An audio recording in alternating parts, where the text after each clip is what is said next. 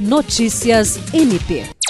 Na manhã desta quarta-feira, 21 de dezembro, o Ministério Público do Estado do Acre, por intermédio do Grupo de Atuação Especial no Combate ao Crime Organizado, em conjunto com a Polícia Militar, deflagrou a segunda fase da Operação Tempestade, visando dar cumprimento a 46 mandados de prisão e de busca e apreensão expedidos pela Vara de Delitos de Organização Criminosa. Estão sendo cumpridos mandados de prisão preventiva e de busca e apreensão em Cruzeiro do Sul, Rodrigues Alves, Mâncio Lima, Porto Walter, Marechal Taumaturgo e Rio Branco, além da cidade de Guajará, no Amazonas. A operação, que tem foco na região do Juruá, se deu a partir da análise de documentos apreendidos em trabalhos anteriores, quando foram identificadas lideranças de organização criminosa com atuação no país com alto grau hierárquico, responsáveis pelos núcleos de cadastramento, contabilidade e pagamento nos pontos de vendas de drogas. Ao todo, mais de 100 policiais militares foram empregados na realização da segunda fase da Operação Tempestade,